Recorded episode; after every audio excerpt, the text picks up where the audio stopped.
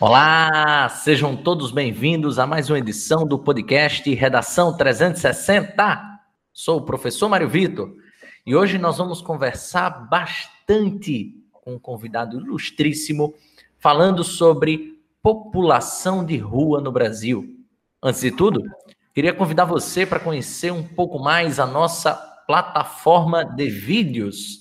É, o Redação 360 está na plataforma de vídeos da Reta Cursos, a Reta Mais. Conheça essa plataforma Reta Mais acessando o site retamais.sambaplay.tv. Repetindo, retamais.sambaplay.tv. O Redação 360 está lá falando, eu, professor Mário Vitor, estou lá falando um pouco mais sobre a estrutura da dissertação argumentativa, sobre como essa dissertação é corrigida no Exame Nacional do Ensino Médio e, principalmente, fazendo você, candidato, candidata, a pensar fora da caixinha, ampliando o seu repertório sociocultural.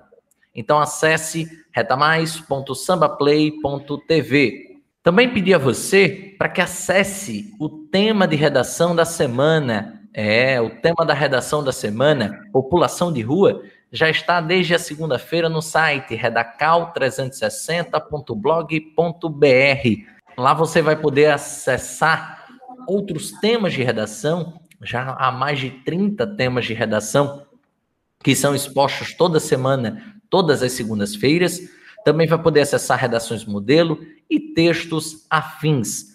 Então acesse esse site redacal360.blog.br. Agora, enfim, trazendo o nosso convidado de hoje, um convidado com expertise, uma experiência na vivência aí com trabalhos, principalmente trabalhos assistencialistas, trabalhos humanitários com a população de rua aqui no nosso município de Natal, no Rio Grande do Norte. Queria que ele se apresentasse, dissesse um pouco mais sobre uh, o trabalho que ele faz há alguns anos e deixasse uma mensagem inicial para você, ouvinte do podcast Redação 360. Então, meu bom dia, boa tarde, boa noite ao meu querido amigo Silvio.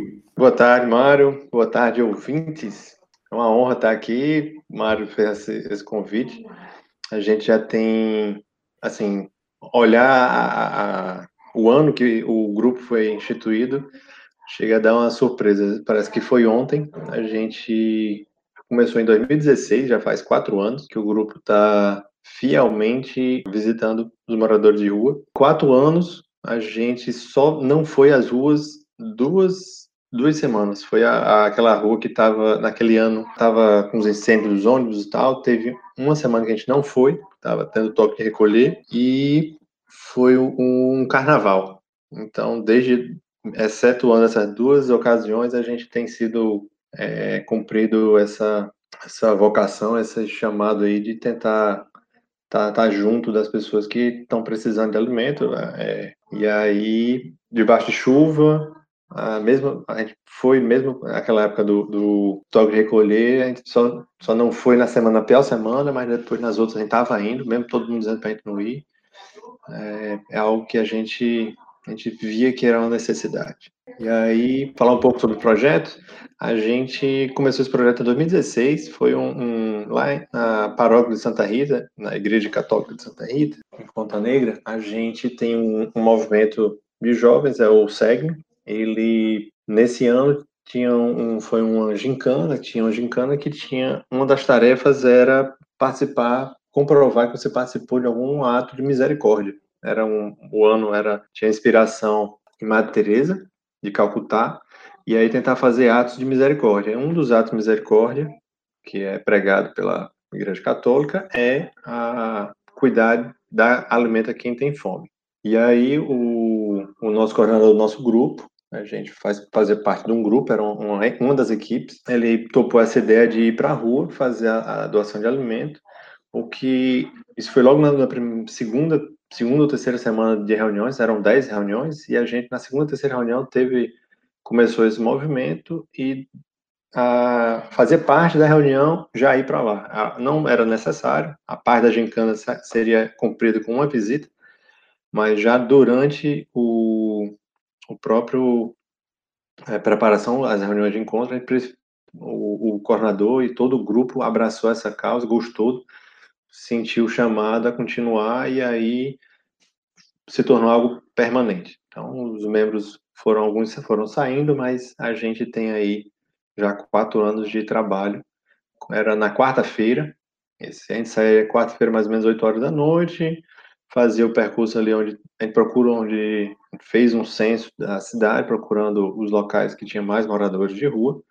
A gente detectou que ali a, a Prudente Moraes e ali na aquela rua lá da Americanas, qual é o nome daquela rua? Acho que é a Avenida Rio Branco. Rio Branco, é essa mesmo. É as duas avenidas principais que tem mais moradores de rua. A gente chegou, acho que, a atender até mais de 200 pessoas numa noite. É, durante um, alguns meses tinha teve um momento que tinha muitas pessoas é, nas ruas. E aí é, a gente viu que alguns grupos foram se formando, graças a Deus, logo no início, em 2016, era raro a gente encontrar grupos de apoio a morador de rua. E foi passando um ano, dois, mais ou menos em 2018, 2019, a gente começou a se esbarrar com vários grupos trabalhando também na quarta, quinta, sexta, e, e aí a gente mudou a nossa ação da quarta para segunda-feira. Então a gente está agora toda segunda-feira, saindo ali mais ou menos 8, 8 e meia, fazendo esse trajeto Prudente Moraes, Rio Branco, Baldo, a gente passa também ali no Baldo, que é ali é, realmente é, tem uma favela, tem uns moradores permanentes ali, e vai até ali a Rio Branco, e depois vai ali perto do, do Teatro Alberto Maranhão. Perfeito, meu querido. Obrigado por essa apresentação inicial sobre o projeto, né? Um projeto, como você disse, já está entrando no quinto ano, né? Foi, é, foi em junho de 2016, já tem quatro anos completos já de, de história. Pois é, e um projeto muito engrandecedor, né? Da qual, do qual fiz parte durante três anos, infelizmente por, por motivos, inclusive profissionais, né? De tempo, acabei me afastando, mas que eu prezo muito é, e que sempre acompanho à distância esse trabalho muito, é, muito interessante, muito rico e muito humano dos amigos da rua. Mas antes da gente voltar a esse debate, essa discussão, gostaria de introduzir o nosso editorial.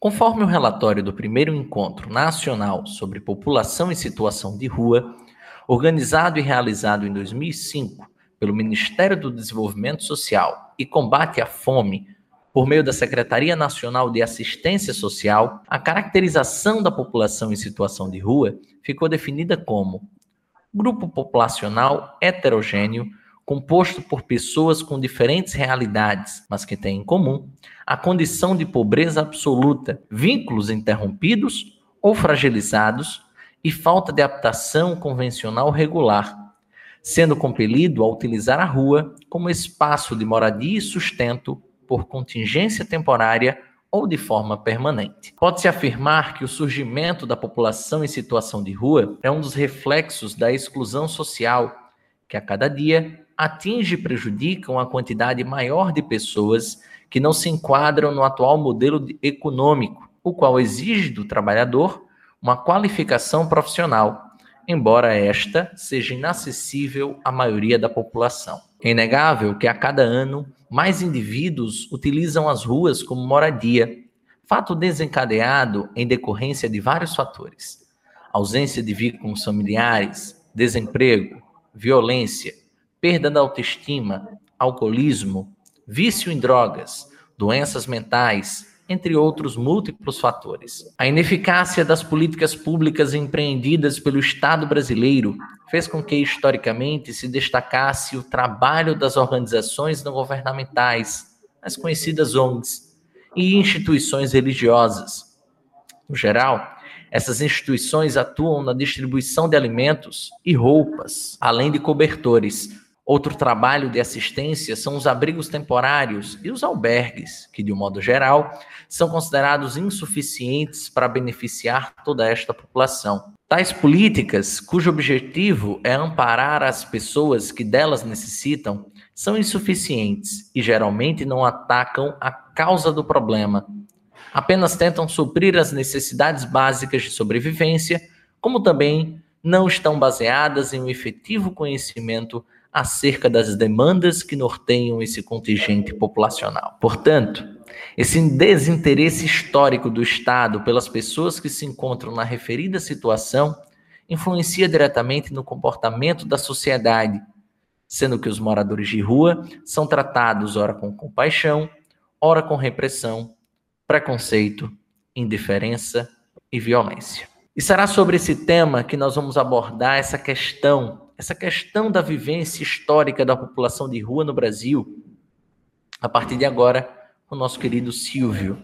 Silvio, você já fez essa apresentação inicial do projeto em si, trouxe como o projeto foi criado, a ideia central dele, a filosofia, digamos assim, e principalmente essa persistência do projeto Amigos da Rua, que raramente falha, raramente falha em entregar esse alimento, entregar esse cobertor, em dar um pouquinho de qualidade de vida, né, para quem normalmente já não tem. Só que Antes mesmo da gente começar essa conversa, né, começar a gravação, nós tínhamos conversado rapidamente sobre o surgimento da população de rua e, claro, sobre os fatores que levam essa população a estar nas ruas. E eu queria saber de você, nesse seu feeling pessoal, quais são os maiores fatores para a existência da população de rua hoje no Brasil em quase uma escala industrial? É multifatorial, né? A gente tem, conversando com as pessoas que, que moram na rua, a gente tem diferentes motivos que levaram eles a chegar à rua. Ninguém está lá por acaso. Tem uma motivação, vieram de um, foi uma construção, né? Que inclusive me espantou. Tem gente que mora na rua por filosofia. Eles, é, um dos moradores com que a gente conversa, ele disse que se sente preso dentro de casa. Ele tem uma casa onde os filhos moram, mas ele prefere morar na rua porque ele se sente preso dentro das quatro paredes. Ele não gosta, ele deixa a casa lá e que vai até em casa tomar banho, faz algumas coisas em casa, mas o lugar dele é a rua porque ele não, não consegue ficar entre quatro paredes. E uma pessoa sã é um dos poucos moradores de rua que a gente não vê é, sinais de, de vício nele, pelo menos não evidente de, nem de álcool nem de drogas. E um cara que trabalha com, com reciclagem, ganha alguma coisa ali, precisa do alimento, é algo que faz falta para ele, ele já deixou claro que às vezes faz falta, mas que ele mora na rua por, por uma opção. Tem gente que mora na rua por, por um ato de amor à família. É, a gente escutou mais de uma vez é, morador dizendo que para não prejudicar mais a mãe ou a esposa e os filhos que estavam em casa, eles optaram por sair de casa. É um ato realmente de generosidade, deixar é, abrir mão do conforto para para morar na rua porque não queria se desfazer de mais coisas, porque o vício é, fazer compelia ele a pegar os bens da, da família e colocar à venda para trocar por, por crack ou qualquer outro tipo de droga. E isso fazer ele percebendo o mal que estava fazendo, a fazer optava por, por ir à rua. Simplesmente alguns simplesmente desapareciam da, da casa por tanta vergonha, saía. E tem a, a questão da, da realmente a dificuldade financeira. Né? Hoje, a, a, grande maioria das pessoas que estão na rua, elas têm alguma forma de, de ter um, um, teto. Precário ou não, mas tem uma, uma capacidade, de, às vezes, numa favela, não é um, uma habitação adequada, mas assim, em uma escala que a gente pensa de conforto, a gente imagina que a favela está em um ponto bem acima do que você morar na rua, onde você não tem um banheiro, onde você não tem é, nenhum, nada lhe pertence, nada é seu, não, não há nenhuma privacidade na, na, rua. Então, quando você chega na rua, seria o último estágio de realmente da, da, da sua dignidade, né? Então, a questão financeira é uma dificuldade, mas graças aos vários anos a gente tem auxílios, o governo federal tem esses auxílios, tá? que a gente vai alimentando a população, o governo federal tem esses Bolsa Família, agora vai, vai mudar de nome, mas é uma forma de, dessas pessoas terem uma condição mínima de ter um, um, teto sobre a sua cabeça e um mínimo de comida para se alimentar. A gente tem uma, uma boa parcela, talvez ali 30 a 50% das pessoas que a gente alimenta tem um teto. Eles fazem questão de dizer que só a gente precisa da comida. Se vocês não trouxerem comida para a gente, a gente vai dormir com fome. Mas eu consigo fazer pelo menos um ovo um arroz, eu consigo fazer para a gente poder comer ali durante a semana. A gente tem alguma coisa para comer. Mas se você, a gente conta com o alimento da noite da, dos grupos, porque a, a conta no final do mês não fecha. É uma necessidade financeira, mas que não é um, é um grupo dentro do grupo, né? Das pessoas que a gente alimenta, existe um grupo de pessoas que é, é algo importante, mas que não são moradores de rua. Morador de rua mesmo são esses que realmente é, a, a, grande maioria é por, por questão é, alguns emocional. Eu lembro bem claro, pelo menos uns dois ou três, assim, alguns que foram traídos pela esposa e aí o cara já, já sai de casa, começa num, vício de álcool e vai ficando, vai se degradando e perde o respeito, perde o amor próprio e entra num caminho de, de autodestruição, né? E aí tá ali na rua, alguns conseguem se recuperar, é, é muito difícil, tá? A gente, nesse período, a gente tentou auxiliar várias pessoas em clínicas de reabilitação, é algo difícil. Um dos moradores que é, dois, pelo menos, moradores que a gente ajudou, a gente encontrou na rua novamente, eles voltaram para a rua, e aí, encontro muito emocionado, ele pediu desculpa porque não conseguiu se segurar, passou, ele passou seis meses internado, depois passou quase um ano limpo, e aí começou tudo de novo e chegou na rua de novo. E aí foi, foi um momento muito emocionante, triste, que aí ele mostrou que perseverar na, na, resistindo a vício é muito difícil. Mas é, se você me perguntar qual o maior fator, é, eu diria que é a educação, é, é dignidade. Se você ensina desde de pequeno, a criança ali de 6 anos, 7 anos, dar, dar um sentimento positivo para a sua dignidade, de você ter um local para comer, um local, você ter um teto, você ter a sua comida, você você ser, é, ter o prazer de você tomar conta de si mesmo, não precisar da ajuda governamental, não preciso de, de Bolsa Família, não preciso de, de é, Renda Brasil, não preciso de alguém me ajudar. Quando você dá dignidade à pessoa, ela vai fazer questão de rejeitar isso, não por orgulho, não por, por vaidade, não é algo, é, é, é não é um sentimento negativo, é um sentimento positivo. Você, quando você dá dignidade ao ser humano, ele quer andar pelas suas próprias pernas. Todo pai e mãe é, cuida do seu filho, mas a gente espera que os nossos filhos superem, nos superem, que eles tenham é, um caminho melhor que o nosso. E aí, quando você ensina isso para a pessoa, ensina para o ser humano, criança, adolescente, isso vai ser algo inaceitável ele, ela aceitar uma, uma situação de rua. E aí a gente vê que ah, o, mesmo, o mesmo motivo pelo qual a gente tem um país onde tem 40 pessoas pedindo auxílio, 50 milhões de pessoas pedindo auxílio, auxílio, esse auxílio que o governo deu agora pela pandemia, onde foi detectado que quase 20 milhões era, foi inapropriado, é um motivo, é, é falta de dignidade. Como é que alguém que tem emprego pede um auxílio emergencial que sabe que alguém vai estar pagando, é imposto, é, é um negócio que você deveria estar usando esse dinheiro melhor, você vai quer receber de presente, assim, se você dá dignidade, dá um respeito, a pessoa vai dizer, rapaz, isso é roubo. Eu não, não, preciso disso, não devo, não devo pegar isso, isso não é meu. E o motivo que faz a pessoa pegar isso é o mesmo motivo pela pessoa que simplesmente não tem menor problema em ir no, numa, naquelas, naquela, naqueles postes centrais ali da Prudente Moraes, se acocorar e defecar, usar aquilo ali como banheiro, tá? No meio de uma avenida.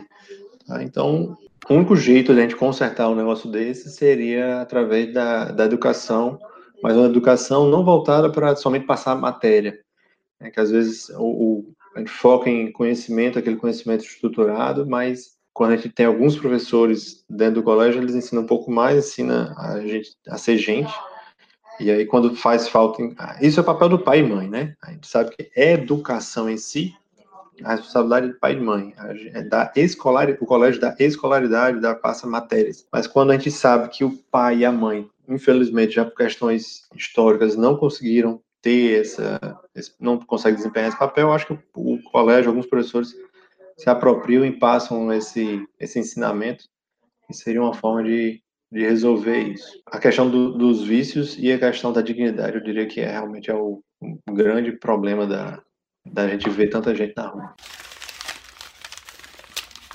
Acho muito interessante essa sua, essa sua explicação, tá, Silvio? Principalmente porque, de fato, ela não só abrange as causas principais, como ela em nenhum momento faz com que o morador de rua veja o Estado em si como alguém que, que lhe dê condições de se reinserir na sociedade. Porque a gente pode dizer que, que o indivíduo que está na rua, ele está à margem, né? ele não está inserido totalmente. E é interessante a gente observar no mundo né, alguns, alguns retratos né, de, de sociedades, claro, muito mais civilizadas e desenvolvidas do que a nossa, mas que conseguem, por alguma, algum motivo, se aproximar um pouco mais do indivíduo que é viciado, do indivíduo que, em tese, não teria conserto, entre aspas, e consegue fazê-lo se inserir. E consegue, pelo menos, reduzir esse dano que a droga, que o alcoolismo acabam por trazer. Eu poderia destacar aqui dois países especificamente. O primeiro deles é a Suíça, óbvio, Suíça e Brasil, a gente nem consegue colocar na mesma bandeja, na mesma prateleira, né? Mas lá, lá na Suíça, por exemplo, nós temos uma, uma política ligada muito a pessoas que são encontradas nas ruas utilizando drogas, que não é, por exemplo, prendê-las. Ou não é simplesmente fechar os olhos e dizer, você está usando droga, fique por aí mesmo, solto na rua. O que, é que eles fizeram? há alguns anos, algumas décadas já, é, eles começaram a empreender políticas de redução do dano em que a própria droga era fornecida pelo Estado e era aplicada por um médico. Não sei se você já teve conhecimento disso, Silvio. E... Já vi, Holanda também já, já vi isso, foi muito criticado, pessoal, mas eles tinham uma técnica. Eu lembro que na, na reportagem que eu vi, eles colocavam um espelho na frente do, da pessoa que ia receber a droga para ver a reação que ter algum tipo de exposição para eles ter uma, uma, um choque com a, dessa realidade. Isso, eram várias técnicas, essa era uma delas. Outras técnicas era de reduzindo.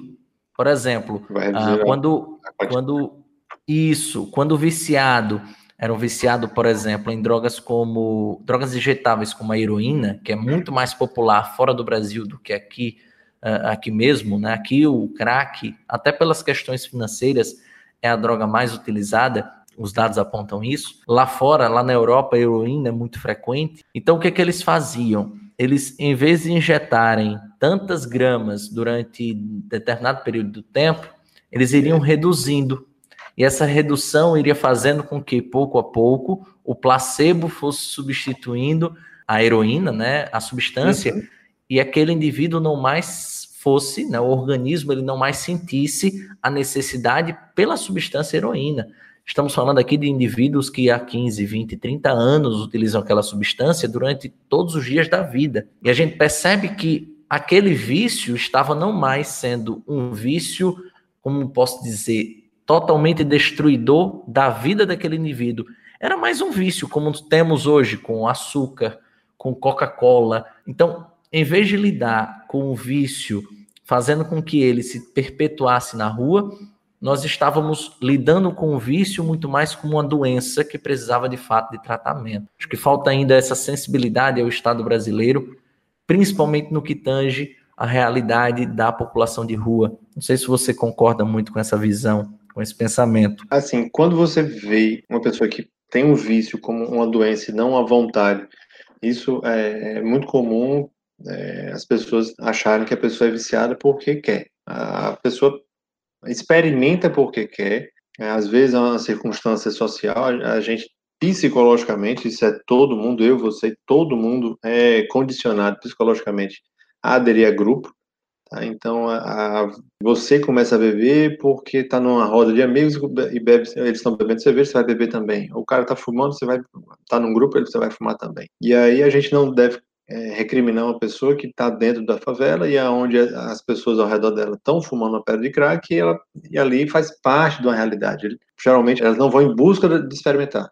A droga chega até elas e elas, em um momento social, em um momento de não reflexão, as pessoas não refletem, experimentam e uma característica muito forte do crack é que, diferente da heroína, que é uma droga é, que, apesar do vício, é muito recreativa, é, o crack é altamente destrutivo. Então, na, na primeira dose, além de um, ter um, um, impacto muito forte na dependência, ela gera uma dependência já muito forte desde a primeira dose, ela acaba com o organismo do ser humano, dele, do usuário, e dá um, uma sensação de saciedade, ele acaba não comendo por muito tempo, você vai você vê o ser humano ser destruído. A gente tinha um, um, um morador de rua que ele era, era alcoólatra, passava na rua, um cara muito simpático, ele usava sempre camisa é, de, de, futebol.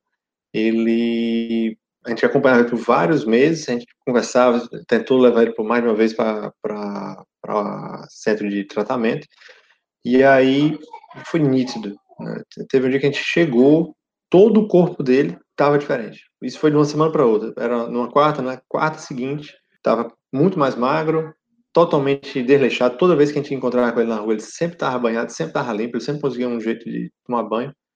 Ele estava totalmente desleixado, sujo. Na mesma hora eu disse, cara, o que aconteceu? Aí ele baixou a cabeça, aconteceu alguma coisa, posso ajudar? Ah, eu experimentei. Ah, então, aí já entendi, ele acabou falecendo, tá? Em, em, menos de um mês ele faleceu decorrência do, do, do, do vício ter mudado, ele acabou mudando também o comportamento dele, acabou vindo a óbito em, em, menos de dois meses. É um cara muito tranquilo, um cara muito simpático, e acabou falecendo muito rápido por causa do crack. Então, se você entender que vício é doença, como a, é muito comum as pessoas, todos, todos os problemas neurológicos, psíquicos, as pessoas considerarem que é uma vontade. A pessoa é deprimida, é paz, isso é alegre. Acho que alguém que está com depressão está triste porque tá, quer ficar triste, quer estar tá em depressão porque gosta de ficar triste. É uma doença, a pessoa está por N fatores, às vezes é, de construção psíquica, às vezes por questão química, às vezes o cérebro da pessoa precisa de algum complemento, está com algum é, hormônio em, em desbalanço, e o cara precisa de, um, de uma ajuda para poder sair da depressão. E é assim, eu acho que a nossa população ainda tem muito preconceito em relação preconceito negativo, né? A gente julga negativamente pessoas que têm vícios é, de maneira muito muito cruel. Então assim, me diga hoje quem é, quantas Quantas pessoas você conhece que não é viciada em Facebook, é, Instagram, WhatsApp, é, cerveja ou algum tipo de álcool? Assim, do seu ciclo que você vive, quem é que não tem algum, um, pelo menos um desses vícios? Você acha que algum quase a totalidade da população mundial deve merece ser, ser maltratado por causa disso. É questão de ter empatia pelo ser humano. Se você entende que você é um viciado por qualquer coisa, que entende que um ser humano é suscetível a vício e você, aquela pessoa que está em situação de rua foi exposta a uma substância que degrada ela, diferentemente de você, é algo que se torna algo mais próximo, se aproxima a pessoa da rua mais para perto de você, que eu acho que é um, uma coisa que, o maior aprendizado que a gente que a gente tem na rua, principalmente ouvindo as histórias deles, assim, a gente aprende que não deve perguntar, não deve perguntar é, motivos ou o que aconteceu com ele para estar na rua. Alguns são mais fechados, têm motivos, é, tem vergonha, tem vergonha da, da família, tem vergonha, saíram fugido de casa, e ele não deve perguntar por que, que ele está na rua, mas a grande maioria, quando ele vem um mês, dois meses, um ano, todo dia ele dando comida para eles, eles naturalmente querem, é, é, há uma, uma, fome muito grande de respeito. E quando, de maneira constante, você mostra respeito por eles, na forma de você falar, na forma de você entregar o alimento, né, você não simplesmente joga, você está ali, tenta fazer algum tipo de conversa, perguntar como é que ele tá. Ele vai vendo a abertura e vai acabando abrindo a vida deles. E isso foi algo, assim, foi um aprendizado muito grande, foi algo muito educativo para minha vida, que é, é, algo que, assim, isso já vi, já vi experimento mais de uma vez, experimentos onde é, um professor da universidade, o cara se se vestiu de, de faxineiro ou de gari, já vi esses dois experimentos, e ele se transforma em invisível. Os alunos passam por ele e a pessoa se transforma em absolutamente invisível. Então você não tem empatia, você não vê. Você deixa de fazer uma conexão a, a nível de ser humano, você não vê mais como ser humano. É, é uma árvore, é um objeto que você passa. Você e... perde a sua humanidade, né? Totalmente. Perde, perde. As pessoas, isso foi, foi engraçado que uma das vezes eu tava passando de carro, e assim, isso foi adquirido, tá? Eu sou totalmente normal, como todas as pessoas, as pessoas de rua também para mim eram totalmente invisíveis. Eu, é, é uma coisa que, se você para para pensar toda vez e você não faz nada, isso lhe gera um sentimento negativo. Então, a gente é, é condicionado a não ver. Eu entendo isso como psicologicamente é, é normal as pessoas não verem. Não é para se sentir mal por não ver. Ah, mas se você começa a fazer esse exercício de, de visitar, de conversar e ver, você vai querer acabar fazendo alguma coisa por ele, porque você vê um ser humano, vê uma pessoa que você poderia ser você e você acaba tendo empatia. E aí, uma das vezes que eu tava passando de carro ali na, na Prudente, eu tava com meu filho dentro do carro e eu vi uma família, um, algumas pessoas que a gente que a gente atende na, à noite. E aí eu baixei o vidro e falei super emocionado: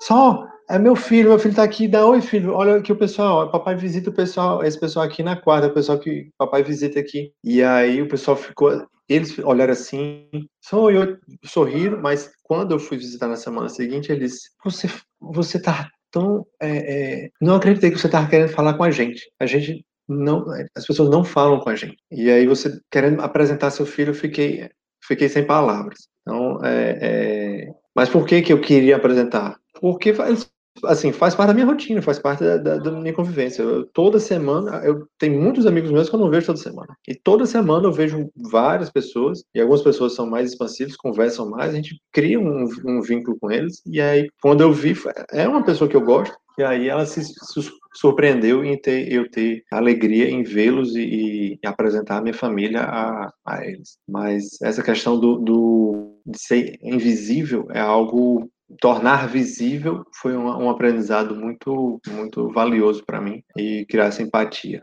Acho que é algo algo enriquecedor. Que assim uma coisa que eu queria falar é que assim as pessoas que fazem essas ações fazem por necessidade própria tá?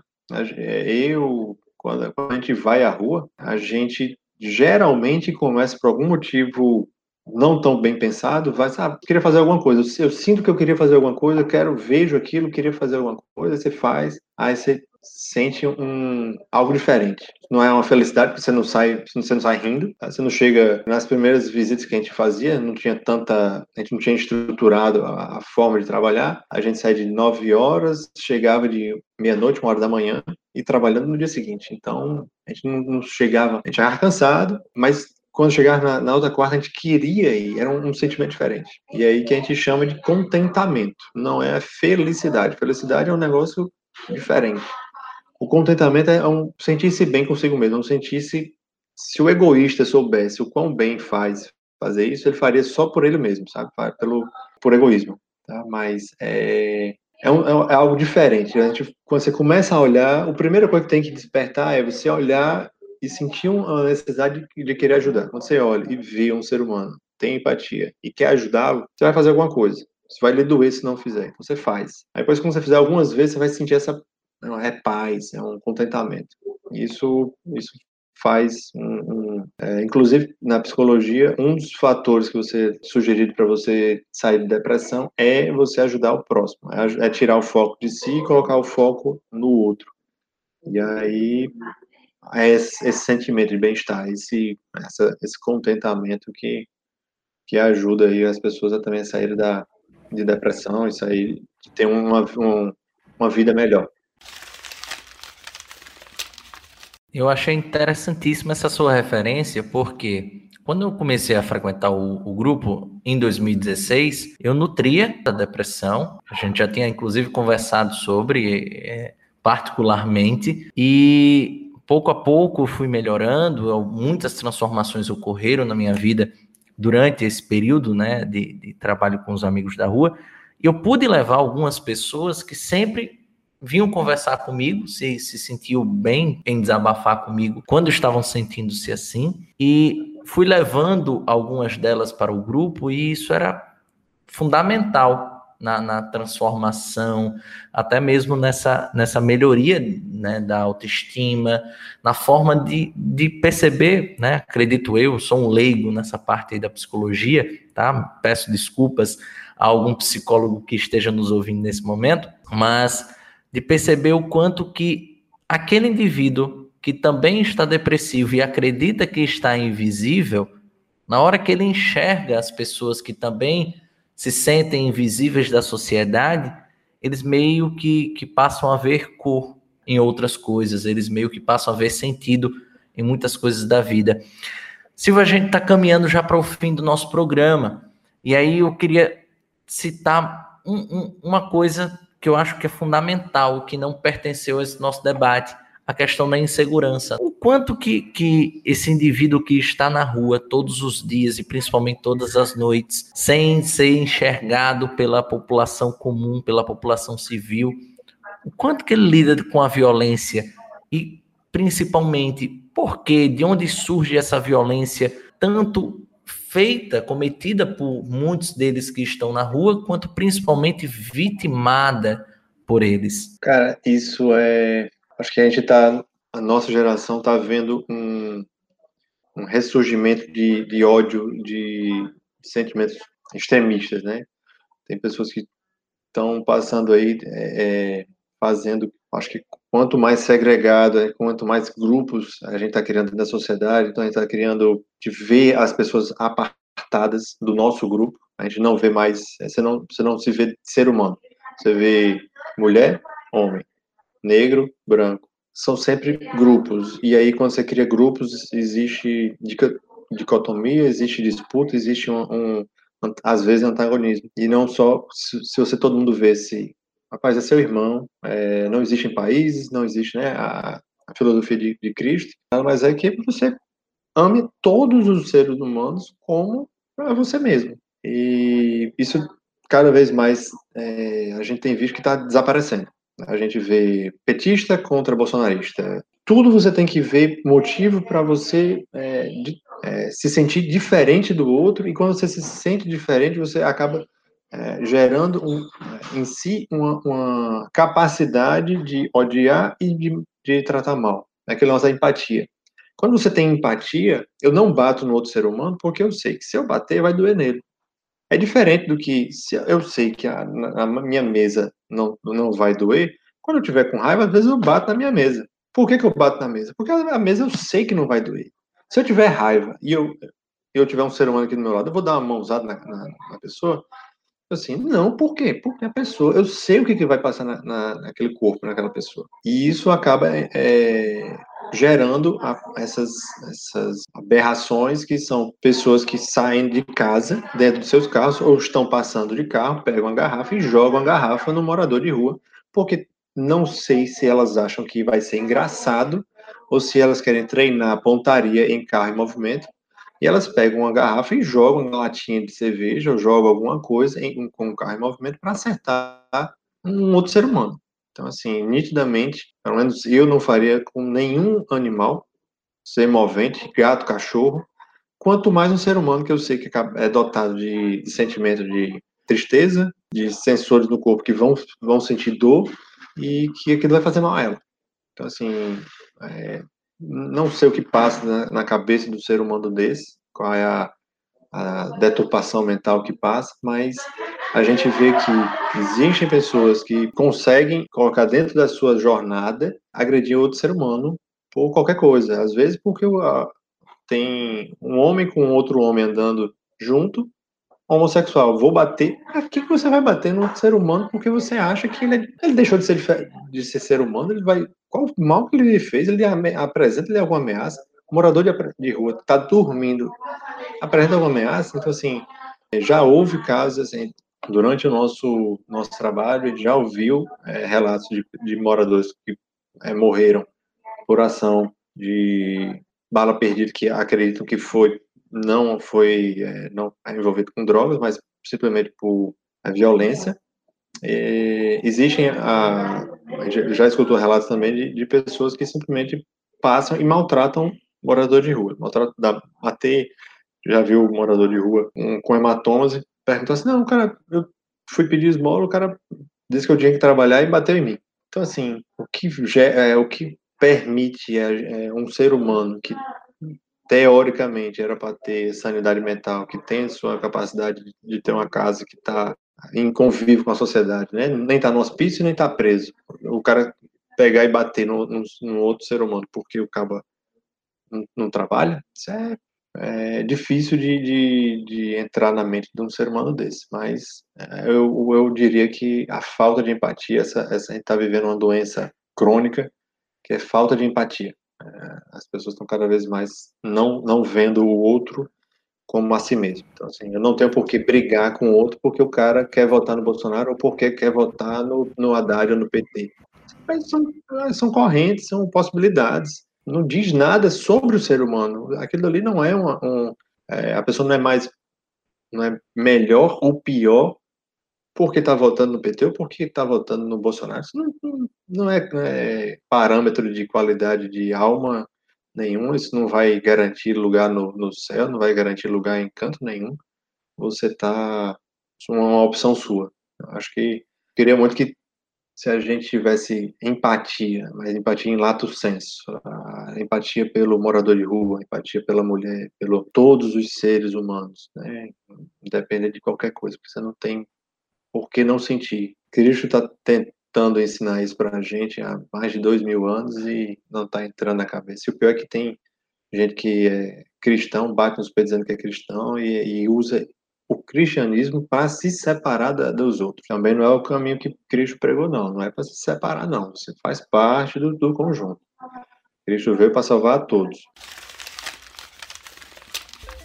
Pronto, meu querido. Gostaria de, de, agradecer demais a sua presença. Foi muito rico, muito rica essa conversa, muito rico esse momento, essa quase uma hora de, de debate, principalmente de intercâmbio de vivências ligadas à população de rua um tema muito provável de redação para concursos civis, militares, Enem, IEFs, embora aquilo que a gente tenha discutido bastante seja uma população que aparenta ser para muitos, se não para quase todos, invisível. Deixo aqui algumas mensagens finais. Primeiro, duas indicações. A primeira é uma repetição de indicação, que é um, um curta-metragem brasileiro de 1989, chamado Ilha das Flores, é um clássico. Muitos de, de, de nossos alunos, estudantes, uh, viram esse filme até por intermédio nosso em sala de aula. Um filme que mostra bem o quanto que o ser humano miserável é invisível. Quem quiser pode assistir no YouTube, deve ter 13 minutinhos.